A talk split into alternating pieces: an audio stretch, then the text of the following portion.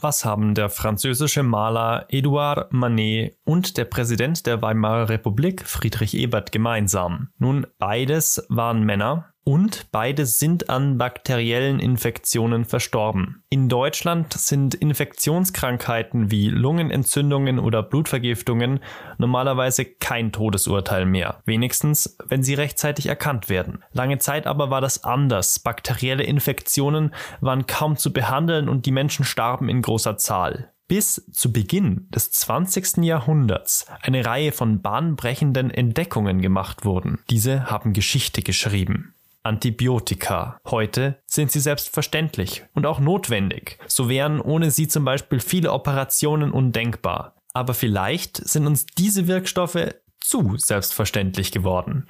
Denn immer häufiger lassen sich Infektionen nicht mehr mit den herkömmlichen Antibiotika behandeln, denn manche Keime haben einen Schutz, eine Resistenz entwickelt. Über diese Entwicklung unterhalte ich mich mit Frau Prof. Dr. Petra Gastmeier. Wie groß das Problem mit diesen Resistenzen ist, das haben 140 ForscherInnen aus der ganzen Welt in einer Studie untersucht.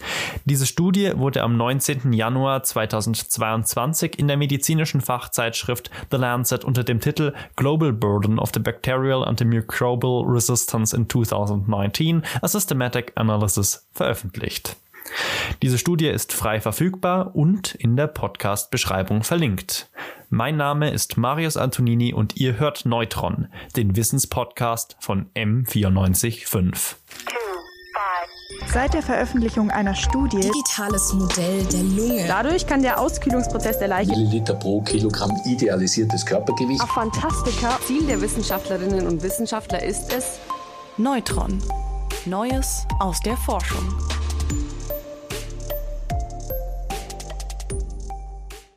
Wie groß das Problem mit den Resistenzen ist, wie es entstanden ist und was jetzt geschehen muss. All das habe ich Frau Prof. Dr. Petra Gastmeier in dieser Folge gefragt. Sie hat die Studie mitverfasst und ist Professorin für Hygiene an der Charité in Berlin. Außerdem ist sie Direktorin des dort angesiedelten Instituts für Hygiene und Umweltmedizin und leitet das nationale Referenzzentrum für die Überwachung von nosokomialen Infektionen, also zum Beispiel Infektionen, die infolge einer Behandlung in einem Krankenhaus auftreten. Ja, hallo, Frau Professor Dr. Gastmeier. Schön, dass Sie Zeit für uns haben. Gerne. Was mich jetzt interessieren würde, ist, was Sie denn dazu bewegt hat, dass Sie in den Bereich der Hygiene gegangen sind. Das ist ja doch ein bisschen ein Nischenfeld in der Medizin. Ja, aber auf der anderen Seite ist es natürlich auch sehr sinnvoll, sich um die Prävention von Infektionen zu kümmern, weil man dort natürlich viel mehr gleichzeitig sozusagen erreicht. Man kann also sozusagen für eine große Menge von Patienten oder Bürgern ähm, durch bestimmte Aktionen viel mehr erreichen im Vergleich zur klinischen Behandlung, wo man sich ja immer nur um den einzelnen Patienten sozusagen kümmert.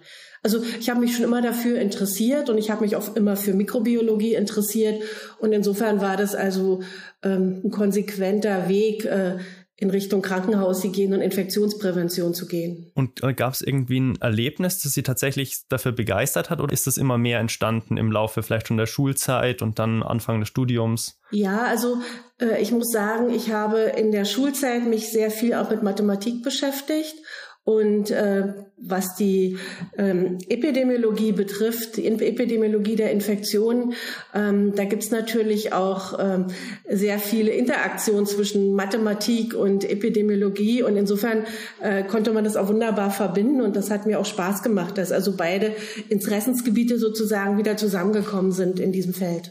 Ja, spannend, dass man über die Mathematik tatsächlich dann, wenn man denkt, Medizinstudium, Knochen auswendig lernen, aber es sind ja tatsächlich auch Statistiken mit drin. Und ähm, ja, jetzt kommen wir zum zentralen Thema. Und zwar, was sind denn Antibiotika? Was sind das für Wirkstoffe und wie wirken die?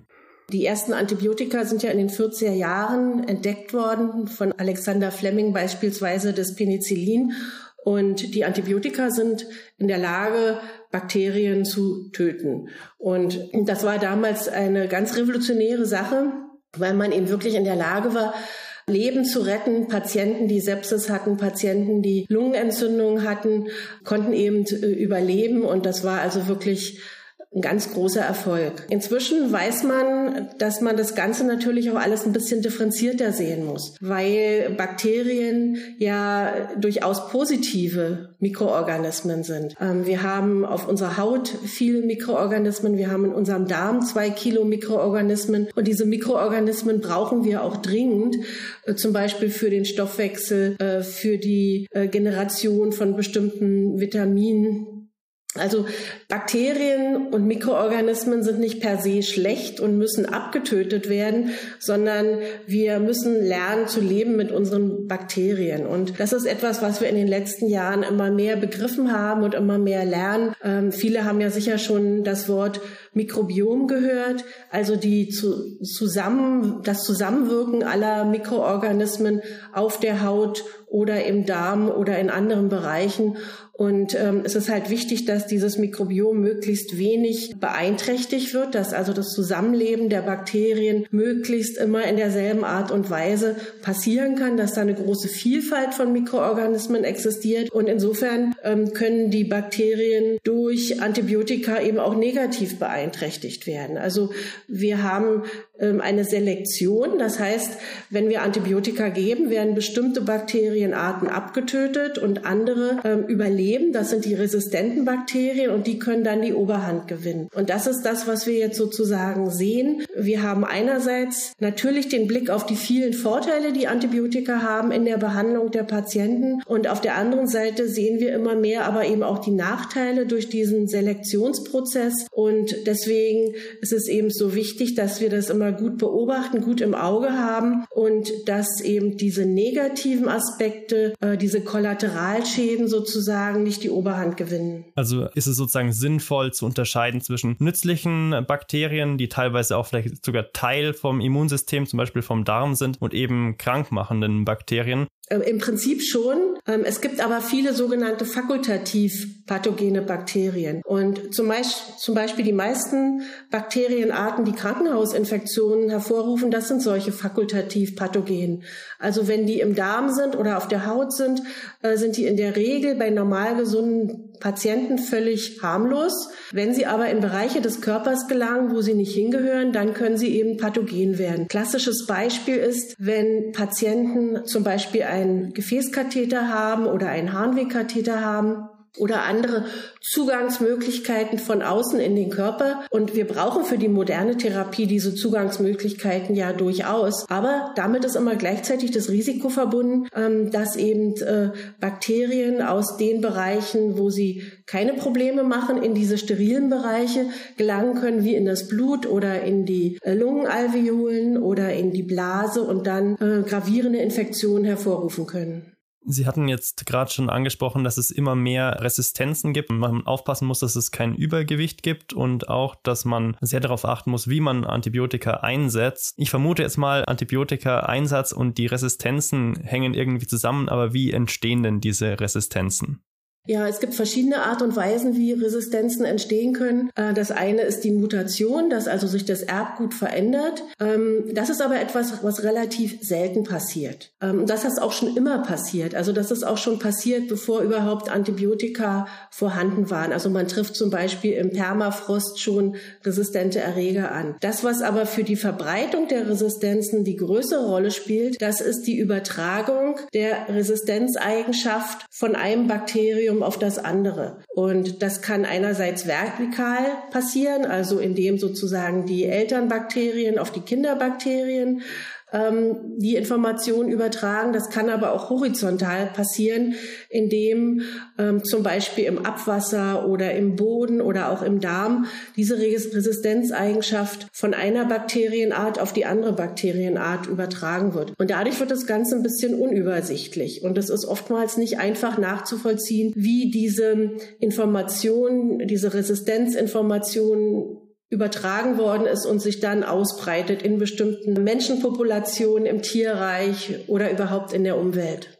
Wie begünstigt jetzt der Antibiotika-Einsatz diesen Gentransfer? Durch die Antibiotika wird ein Selektionsdruck ausgelöst. Das heißt, die ähm, resistenten Bakterien haben einen Vorteil, weil die anderen, die sensiblen Bakterien, abgetötet werden und haben dadurch natürlich viel größere Power, sich zu verbreiten im Krankenhaus, aber natürlich genauso auch im, im Bereich der Community, im Tierreich oder in der Umwelt. Das ist ja das, was wir inzwischen gelernt haben, dass es diesen One-Health-Ansatz geben muss, ähm, dass man also äh, nicht in der Medizin alleine dieses Problem lösen kann und auch nicht in der Veterinärmedizin dieses Problem alleine lösen kann, sondern dass sozusagen alles zusammenwirkt. Eben auch die Umwelt, Nachweis im Wasser, im Boden, in der Landwirtschaft. Und vor Jahren war es noch so, dass ähm, sich viele Wissenschaftler auch, die auf diesem Gebiet gearbeitet haben, sozusagen in Anführungszeichen äh, gegenseitig die Schuld so ein bisschen in die Schuhe geschoben haben, wer für dieses Resistenzproblem hauptsächlich zuständig ist. Also zum Beispiel in der Humanmedizin war es so,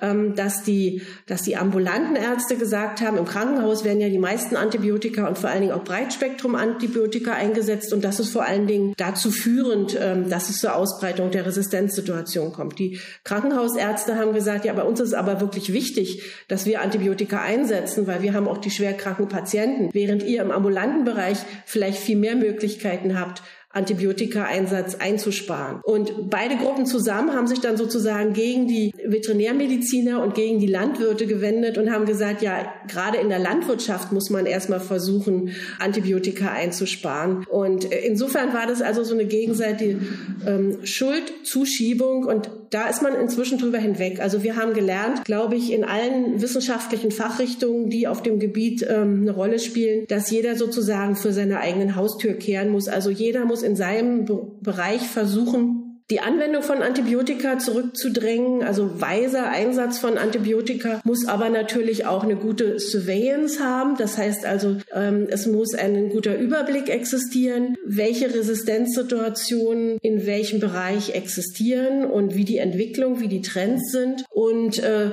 das betrifft natürlich genauso auch den Umweltbereich. Und, und das Ganze muss eben auch vernetzt werden. Und das ist im Moment noch ein Problem, wo wir noch nicht so richtig gut aufgestellt sind. Also im Moment haben wir gute Daten für die Veterinärmedizin, wir haben gute Daten für die Humanmedizin, wir können Trends und Entwicklungen gut sehen, aber wir, wir brauchen noch mehr große Datenbanken, wo das alles sozusagen zusammenfließt. Ähm, das ist sicherlich noch eine Aufgabe für die Zukunft also wir haben ja festgestellt, das ist unglaublich komplex, es spielt alles zusammen. Jeder, der mit Antibiotika zu tun hat, ist eigentlich dafür verantwortlich, dass man damit einen guten Umgang pflegt. Und jetzt ist natürlich spannend, was Sie und Ihre KollegInnen in dieser Studie untersucht haben. Die Studie hatte ja das Ziel, einen möglichst großen Datensatz zu erstellen und einen möglichst globalen Ansatz zu verfolgen. Was gab es denn da für methodische Probleme, für Herausforderungen? Ja, die methodischen Probleme sind riesig. Und ich muss vielleicht noch vorausschicken, also ich habe eben über diesen Van Health Ansatz gesprochen, aber mindestens genauso groß und wichtig ist dieser Global Health Ansatz, dass wir inzwischen gelernt haben, dass man dieses Problem nicht national angehen kann und auch nicht nur in Europa angehen kann. In Europa haben wir schon seit Jahren einen guten Überblick über die Situation und haben auch in vielen Ländern sehr positive Entwicklungen im Hinblick auf den Einsatz von Antibiotika und auch auf die Entwicklung der Resistenzsituation. Nicht in allen europäischen Ländern, aber in, in vielen europäischen Ländern. Und was die ganze Welt betrifft, ist es aber so, dass es immer noch Länder auf der Weltkarte gibt, wo weiße Flecken sozusagen existieren, wo auch die Laborkapazität nicht ausreichend ist, um die Situation in einem Land wirklich gut zu beschreiben beschreiben. Und als die Politik sich vor einigen Jahren damit beschäftigt hat, äh, dieses Problem Antimicrobial Resistance auch auf die Agenda weltpolitisch zu nehmen, und das ist ja ausgesprochen gut, also das G7-Treffen 2015 äh, war da, glaube ich, schon so ein Meilenstein, da ging das los. Äh, Frau Merkel hat sich ja da sehr eingesetzt und das mit auf die Agenda gesetzt. Ähm, aber zu dieser Zeit war eben klar, wir haben noch gar nicht wirklich gute Daten aus verschiedenen Ländern und können deswegen weltweit weltweit die Situation noch gar nicht gut einschätzen. Und dann hat die britische Regierung David Cameron damals einen Report in Auftrag gegeben. Das war der sogenannte O'Neill Report. Und dort hat man erstmals Hochrechnungen vorgenommen, wie in der Zukunft dieses Problem sich entwickeln wird. Und man hat ähm, ausgerechnet, dass wahrscheinlich im Jahr 2050 ungefähr 10 Millionen Menschen pro Jahr an Infektionen durch multiresistente Erreger versterben werden. Das war aber wirklich eine sehr krude Hochrechnung, sag ich mal, mit sehr viel vielen Annahmen, die nicht sehr äh, gut fundiert waren sozusagen. Und deswegen war natürlich das große Bedürfnis entstanden, einfach bessere Daten zu kreieren. Das ist aber immer noch äh, sehr schwer. Ich hatte ja schon gesagt, es gibt immer noch Länder, äh, wo, wo die Landkarte sozusagen weiß ist, wo wir keine Daten haben äh, oder keine Daten haben zu bestimmten Erregern und bestimmten Erreger- und Resistenzkombinationen. Und deswegen ähm, war es unheimlich gut, dass das GRAM-Projekt, das äh, unter Leitung von Chris Murray sich der Sache angenommen hat. Also Chris Murray ist jemand, der in der Epidemiologie wirklich weltweit ganz führend ist und der schon äh, weltweit auch zu anderen Erkrankungen ähm, gute Zusammenstellung der Daten und Projektion vorgenommen hat und ähm, gemeinsam äh, zum Beispiel mit Christiane Dolicek, mit der wir viel Kontakt hatten in diesem in diesem Kontext äh, äh, aus Oxford äh, vom Institut für Tropical Medicine in Oxford, haben sie dann angefangen Daten aus verschiedenen Ländern zusammenzusammeln. Und wir haben zum Beispiel hier aus aus unserem Institut eingebracht die Daten von der nationalen Prävalenzstudie, die wir 2016 durchgeführt haben, weil da ist es so, jedes Mal, wenn wir eine Infektion, eine Krankenhausinfektion erfasst haben, dann haben wir auch natürlich erfasst, welcher Erreger stand dahinter und war das ein resistenter oder ein sensibler Erreger und natürlich auch die Erregerarten. Und diese Daten haben wir eingebracht und aus Deutschland sind außerdem noch die Daten vom Robert Koch Institut eingegangen, aus dem, die normalerweise auch ans IRS-Netz gemeldet werden, also aus dem ARS-System. Und so haben die Kollegen, äh, die für dieses Netzwerk zuständig waren, waren, sozusagen in allen Ländern der Welt, wo sie irgendwie konnten, versucht, Kontakt aufzunehmen zu denjenigen, die dort Daten liefern konnten und haben diese Daten dann zusammengestellt. Und sie haben also, äh, und das ist sehr, sehr schön und einzigartig in diesem Report, wirklich eben jetzt mal Landkarten entwickelt. Wie ist die Resistenzsituation zu den wichtigsten äh, multiresistenten Erregern? Und sie haben auch versucht, diese weißen Flecken durch Modellierung äh, farbig zu gestalten sozusagen. Also indem sie die Daten zum Beispiel von Nachbarländern mitgenommen haben und äh, Projektionen vorgenommen haben, Modellierungen vorgenommen haben, so dass wir jetzt erstmal sozusagen ein relativ gutes Bild über die Situation haben. Also war wahrscheinlich eine Hauptherausforderung, dass man vielleicht auch diese unterschiedlichen Datensätze zusammengebracht hat, weil ich kann mir vorstellen, jedes Land erhebt dann oder vielleicht sogar jeder, jedes Bundesland in Deutschland erhebt dann irgendwie mit einem eigenen Datensatz, mit einer eigenen Struktur vielleicht auch unterschiedlich, welche Bakterienstämme jetzt vielleicht vorliegen und welche Art von Mutation. Ich kann mir vorstellen, dass das dann teilweise doch sehr unterschiedlich ist, was dann, was weiß ich, irgendwo in Asien, in Afrika, in Europa oder Nord-Südamerika erhoben wird. Ja, das ist, das ist eine riesen Herausforderung gewesen, sicherlich für die Kollegen und auch eine Modellierungsherausforderung, eine mathematische Herausforderung. Natürlich hat dieses Papier auch ganz viele Limitationen, die natürlich von den federführenden Autoren dieses Artikels auch aufgeführt worden sind. Und äh, wahrscheinlich äh, wird man das in ein paar Jahren wiederholen und wird dann sehen, dass die Daten im Laufe der Jahre immer besser werden, weil einerseits eben die Urquellen aus den einzelnen Ländern hoffentlich besser werden und andererseits natürlich aber auch die Modellierungsansätze immer besser werden. Aber was eben total gut ist, dass wir erstmals über überhaupt Daten haben. Und die Daten zeigen zum Beispiel auch, dass es unterschiedliche ähm, Prioritäten hinsichtlich der multiresistenten Erreger in den verschiedenen Regionen der Welt gibt. Also bei uns in Europa oder auch in Nordamerika, das wissen wir ja schon lange, da ist es vor allen Dingen die multiresistenten E. coli und der MRSA, also dieser Methicillin-resistente Staph aureus, die da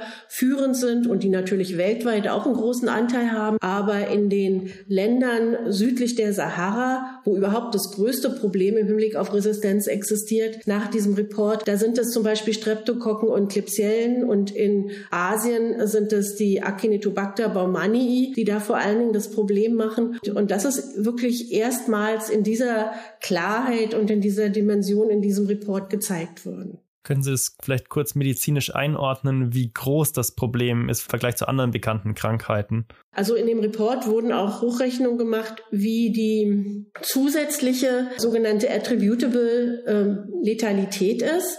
Das heißt, ähm, man nimmt an, jemand stirbt an einer Sepsis oder an einer Pneumonie durch so einen multiresistenten Erreger. Äh, wie hoch ist dann die Versterbens Wahrscheinlichkeit im Vergleich zu einer Infektion mit demselben Erreger, der aber nicht resistent ist, sondern sensibel ist. Das ist ja das, das Problem, was durch diese multiresistenten Erreger zustande kommt, dass eben möglicherweise die Antibiotika, die man primär einsetzt, nicht funktionieren, nicht greifen und man dann auf andere Reserveantibiotika zurückgreifen muss. Und dieser Unterschied ist quantifiziert worden in diesem Bericht und man hat ausgerechnet, dass es ungefähr 1,2 ähm, Millionen Menschen sind, die an dieser attributable oder zuschreibbaren Letalität pro Jahr in der Welt versterben. Und dann hat man noch eine andere Kalkulation verwendet. Also wenn man jetzt sagt, ähm, er hätte gar keinen gar keinen sensiblen Erreger gehabt, sondern gleich sich nur auf die resistenten Erreger bezieht. Also wie viel sind durch Infektion mit resistenten Erregern verstorben? Ähm, das ist dann eine mehr krude Erfassung sozusagen. Und da sind es ungefähr fünf Millionen ähm, Menschen pro Jahr auf der Welt. Also noch nicht so viel wie in dem O'Neill-Report prognostiziert worden sind, aber O'Neill ist ja auch von äh, 2050 ausgegangen und wir sind jetzt ja im Jahr 2022 ähm, und ähm, die Autoren dieses Reports haben sich auf das Jahr 2019 bezogen. Also es sind schon, schon sehr viele Menschen, die jedes Jahr an Infektionen durch resistente Erreger versterben. Und wenn man das einordnet, äh, dann sind das sogar mehr als durch HIV und durch Malaria und in der Größenordnung wie Tuberkulose. Und das ist ja etwas, wo jeder eine Vorstellung hat und oder viele zumindest eine Vorstellung haben, wie viel das sind weltweit.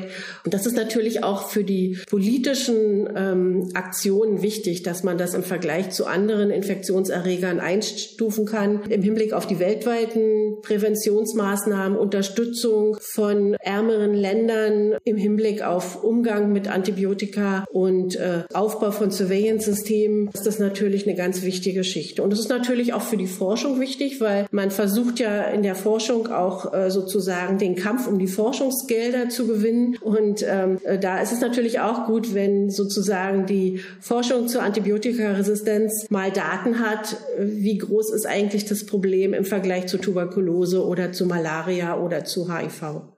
Also treffen diese Resistenzen global eine bestimmte Bevölkerungsgruppe besonders stark oder ist das dann lokal auch nochmal unterschiedlich, wer besonders stark betroffen ist davon? Ja, das ist äh, sehr unterschiedlich in den einzelnen Ländern. Also es gibt ja Regionen in Afrika, wo man absolut froh wäre, dass überhaupt Antibiotika zur Verfügung sind, um zum Beispiel Infektionen bei Kleinkindern therapieren zu können. Und dann gibt es aber andere Länder auf der Welt, wo leider die Antibiotika auch sehr gut zugänglich sind. Also wo man nicht zum Arzt muss und ein Rezept bekommen muss, um Antibiotika zu erhalten, sondern wo man jederzeit in der Apotheke oder in der Drogerie sogar Antibiotika kaufen kann. Und weil sich in vielen Ländern, zum Beispiel in Indien, eben auch herumgesprochen hat, dass die einfachen Antibiotika, also ich sag mal sowas wie Penicillin, nicht Breitspektrum-Antibiotika, dass die gar nicht mehr wirken bei vielen Infektionserkrankungen, ist es dann leider so, dass die Bürger dann auch in der Apotheke gleich nach Breitspektrum-Antibiotika, zum Beispiel nach Carbapenem fragen und das eben auch ohne weiteres ausgehändet bekommen.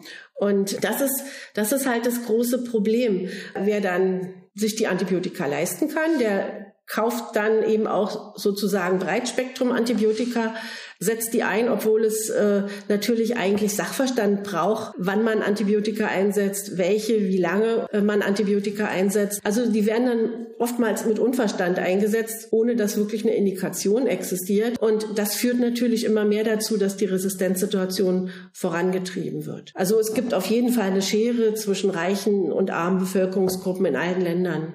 Was mich jetzt überrascht hat beim Lesen von dem Bericht war, dass die Resistenzen gar nicht unbedingt in den Ländern viel verbreitet sind, in denen besonders viel Antibiotika eingesetzt wird. Das hat mich so ein bisschen überrascht, weil ich die erste Intuition wäre, wo viel Antibiotika eingesetzt werden, gibt es besonders viele äh, Todesfälle durch resistente Keime. Können Sie mir da erleuchten, woran das liegt? Ja, es ist erstens nicht so, dass immer nur die Antibiotika die eingesetzt werden, dann auch die entsprechende Resistenz erzeugen. Also wenn ich zum Beispiel Vancomycin einsetze, auch Vancomycin-resistente Enterokokken existieren, sondern das ist oftmals ein komplexer Prozess, wo durchaus auch andere Antibiotika teilhaben können. Es sind auch nicht immer nur die Antibiotika, die zur Resistenzentwicklung führen. Also wir wissen zum Beispiel, dass auch Protonpumpenhämmer dazu führen können, dass es zur Selektion kommt. Also es sind auch andere Substanzen, die eine Rolle spielen. Aber ein ganz wichtiger Aspekt ist natürlich die Ausbreitung der Resistenzen. Und da kommt natürlich dann die Hygiene ins Spiel. Also wenn Sie Länder haben, wo die sanitären Verhältnisse ganz schlecht sind, dann kommt das nicht so sehr zur Selektion, sondern dann spielt vor allen Dingen der Prozess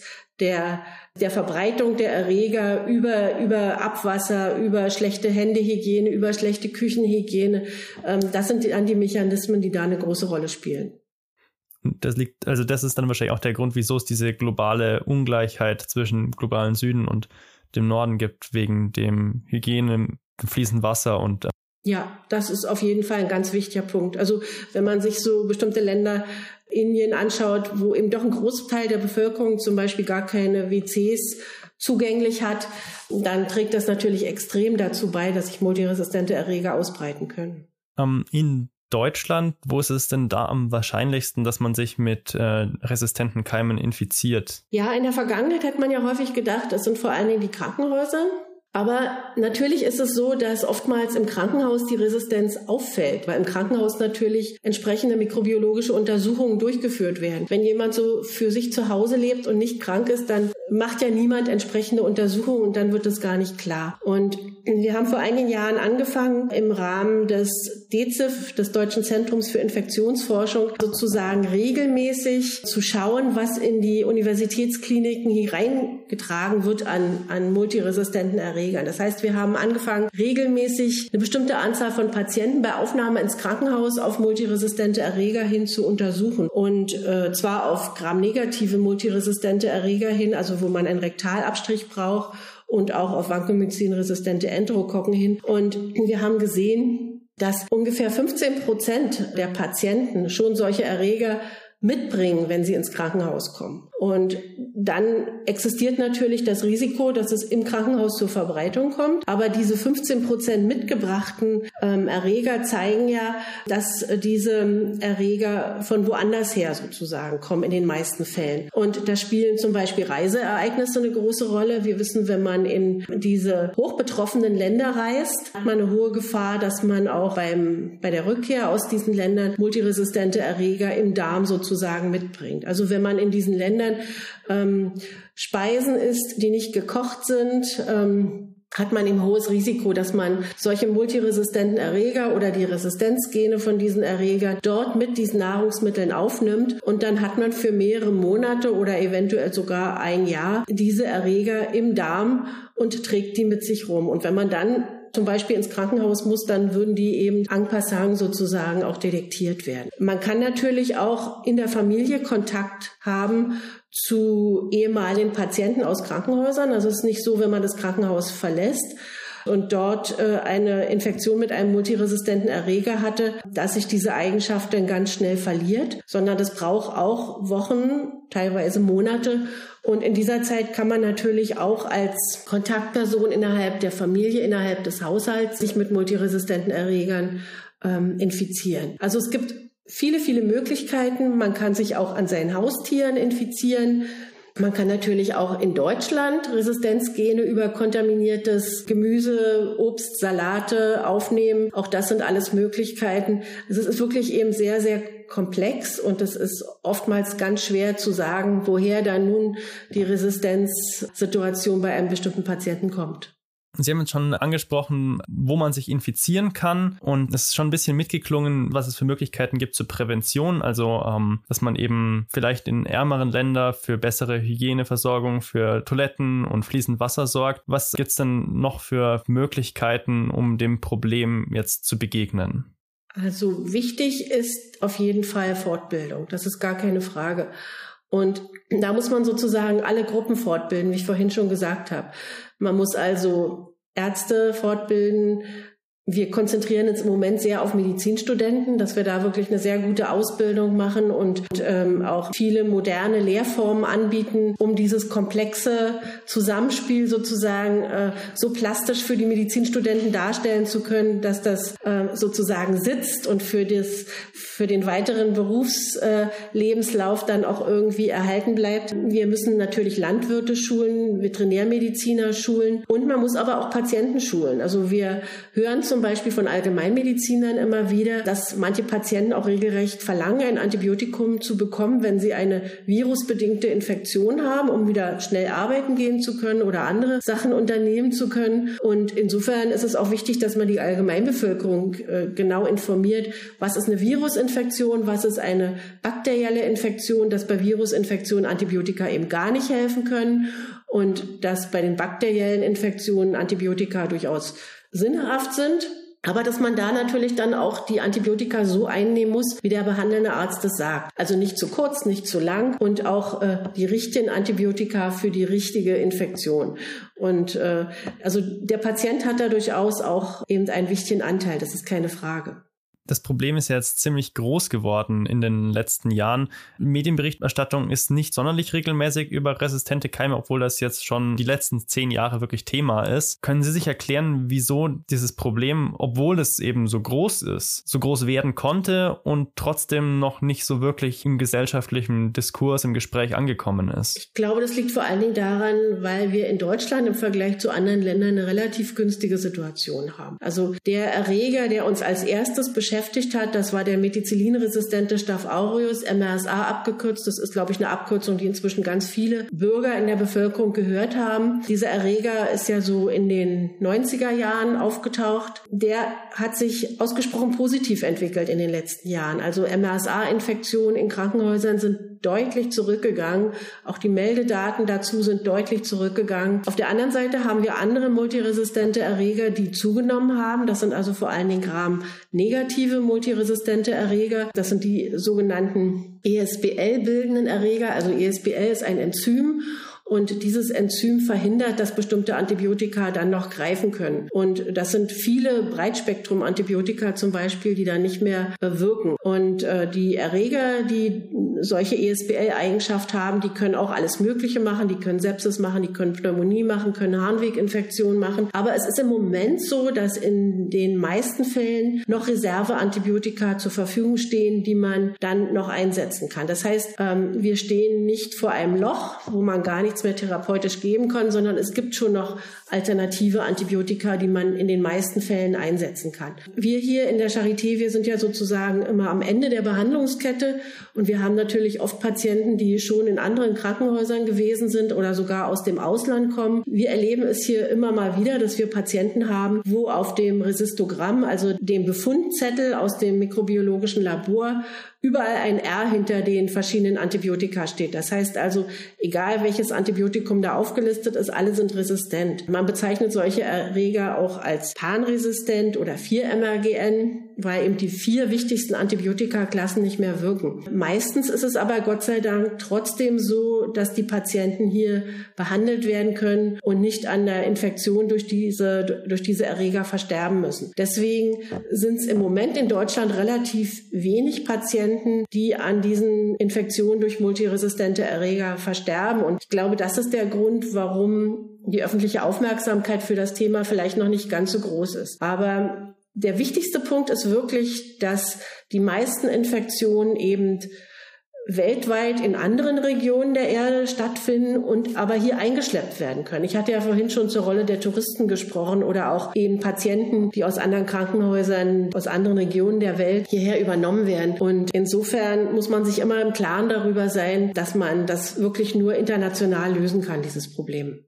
Und wenn wir jetzt den Fokus noch sehr verkleinern, hätte ich noch eine persönliche Frage. Und zwar, wenn ich jetzt mit einer Erkältung beim Hausarzt bin und er jetzt keinen Abstrich macht und mir trotzdem Antibiotika verschreibt, was soll ich dann tun? Naja, es kommt darauf an, was für eine Infektion es ist. Also bei einer Harnweginfektion, da sollte er auf jeden Fall eine mikrobiologische Diagnostik äh, veranlassen. Aber bei einer Atemweginfektion ist es nicht so, dass man im ambulanten Bereich automatisch äh, Sputum oder was gewinnen kann. Man muss es, man muss es wirklich in die Hände der behandelnden Ärzte legen. Die niedergelassenen Kollegen im ambulanten Bereich sind da also auch immer mehr aufmerksam für dieses Thema und es gibt immer weniger die großzügig Antibiotika verschreiben. Das zeigen auch die Daten aus Deutschland. Ähm, es gibt ja Daten von der Kassenärztlichen Bundesvereinigung, die ganz klar zeigen, dass der Antibiotikaeinsatz im ambulanten Bereich in den letzten Jahren deutlich abgenommen hat. Trotzdem ist es so, dass man anhand dieser auch Daten auch sieht, dass es immer noch große Unterschiede zwischen den Bundesländern gibt. Also interessanterweise ist es so, dass in den nördlichen und östlichen Bundesländern wesentlich weniger Antibiotika, ich sag mal pro 100.000 Einwohner eingesetzt werden im Vergleich zum Süden und Westen Deutschlands. Und das zeigt, dass da schon noch Luft ist und dass da andere Therapiegewohnheiten wahrscheinlich im Westen und im Süden sind, wo man schon noch mal ähm, nachschulen muss sozusagen. Bei einer Erkältung, bei einer Atemwegsinfektion raten Sie mir dazu, dem sozusagen zu vertrauen, dem Urteil oder? Ja, sollte man auf jeden Fall dem Urteil des Arztes vertrauen. Aber man muss natürlich auch sagen, ähm, diese Antibiotic Stewardship, über die wir hier sprechen, also der weise Einsatz der Antibiotika, der muss begleitet sein von einer sozusagen Diagnostic Stewardship, also dass man auch eine weise Anwendung von Diagnostik betreibt. Und da gibt es sicherlich auch noch Optimierungspotenzial. Also, dass bestimmte Tests erfunden werden, die eben ganz klar äh, für den niedergelassenen Arzt zeigen, dieser Patient hat eine Virusinfektion, da gebe ich jetzt keine Antibiotika und dieser Patient hat eine bakterielle Infektion, da gebe ich Antibiotika. Und diese Tests müssen natürlich auch schnell sein. Also, äh, das muss ich innerhalb von einer halben Stunde wissen, dass man den Patienten nochmal ins Wartezimmer schicken kann, sagen kann, setz dich da nochmal hin. Ich weiß jetzt gleich, was raus rausgekommen ist und dann kann ich die richtige Therapie einleiten. Und solche Tests äh, gibt's noch nicht in der Art und Weise, wie man sie gerne hätte. Es gibt schon bestimmte Tests, die äh, schon in die Richtung gehen, aber die auch noch nicht gut genug sind. Und ein anderer Punkt ist, dass diese Tests natürlich dann auch von den Kassen erstattet werden müssen. Und ähm, das ist auch noch ein Punkt, wo es teilweise klemmt. Aber dann hoffen wir, dass wir uns vielleicht noch häufiger, auch in Zukunft, vielleicht nach der akuten Pandemiephase von Corona, äh, an Tests, an Schnelltests gewöhnen dürfen, um dann eben eine richtige Behandlung zu bekommen. Ja, und ich denke, das gibt vielleicht auch einen Schub, die ganze Covid-Problematik. Wir haben jetzt so viel Erfahrung mit Point-of-Care-Tests gesammelt, ähm, dass das vielleicht eben auch in Richtung Influenza und andere viral bedingte Atemwegsinfektionen einen Push gibt und da demnächst mehr zur Verfügung stehen wird. Obwohl wahrscheinlich das Problem schon darin liegt, dass man ja da ziemlich viele verschiedene Antigene dann bräuchte, weil man ja nicht nur auf einen spezifischen Virus testet, sondern eben auf eine ganze Anzahl von Erkältungsviren, da gibt's ja ziemlich viele. Ja, völlig richtig. Also das sind die sogenannten Multiplex-PCRs wo man also ein Panel von verschiedenen ähm, Erregern gleichzeitig abtestet. Und man kann dann natürlich auch immer Pech haben, dass gerade das Virus, was der Patient hat, eben nicht damit abgebildet ist. Aber wenn die Mehrheit der relevanten Erreger da drin ist, ist das natürlich schon mal sehr hilfreich. Gut, dann bedanke ich mich ganz herzlich für das informative und tiefgreifende Gespräch. Gerne. An resistenten Keimen sterben mehr Menschen als an HIV oder Malaria. Das Problem ist wirklich riesig und es sollte etwas dagegen unternommen werden. Und das auch auf globaler Ebene und in Kooperation. Zwei Begriffe, die Frau Prof. Dr. Petra Gastmeier hierzu genannt hat, sind One Health und Global Health. Die WHO beschreibt den One Health Ansatz als einen, in dem verschiedene Sektoren zusammenarbeiten, um bessere Ergebnisse in Bezug auf die öffentliche Gesundheit zu erreichen. Dazu zählen Nahrungsmittelsicherheit, die Kontrolle von Zoonosen, also Krankheiten, die wie bei Corona von dem Tier auf den Menschen überspringen, und auch der Kampf gegen die Antibiotikaresistenzen. Global Health meint das Ganze nochmal auf globaler Ebene. Das ist sozusagen noch diese Zusammenarbeit mit drin. Allerdings sollten wir auch auf individueller individueller Ebene ins Handeln kommen. Als Fazit können wir aus dem Gespräch mitnehmen, dass wirklich jeder und jede Verantwortung trägt, Antibiotika weise einzusetzen. Bei Viruserkrankungen helfen Antibiotika nämlich gar nicht und können sogar nützliche Bakterien beschädigen. Bei bakteriellen Infektionen sind dagegen Antibiotika schon wichtig, aber immer nach der Anweisung der Ärztin einzunehmen. Ein erster Schritt in die richtige Richtung ist die Information über das Problem. Also erzählt von dieser Folge, sprecht mit allen Menschen, die ihr kennt. Vielleicht können wir so einen Beitrag zur Aufklärung leisten. Und ja, das war's auch schon wieder. Vielen Dank, dass du dir diese Folge von Neutron angehört hast. Hast du Feedback, Fragen oder Themenvorschläge? Dann schreib uns doch einfach eine Mail an wissenschaft.m945 www.ftf.de. Neutron. Neues aus der Forschung.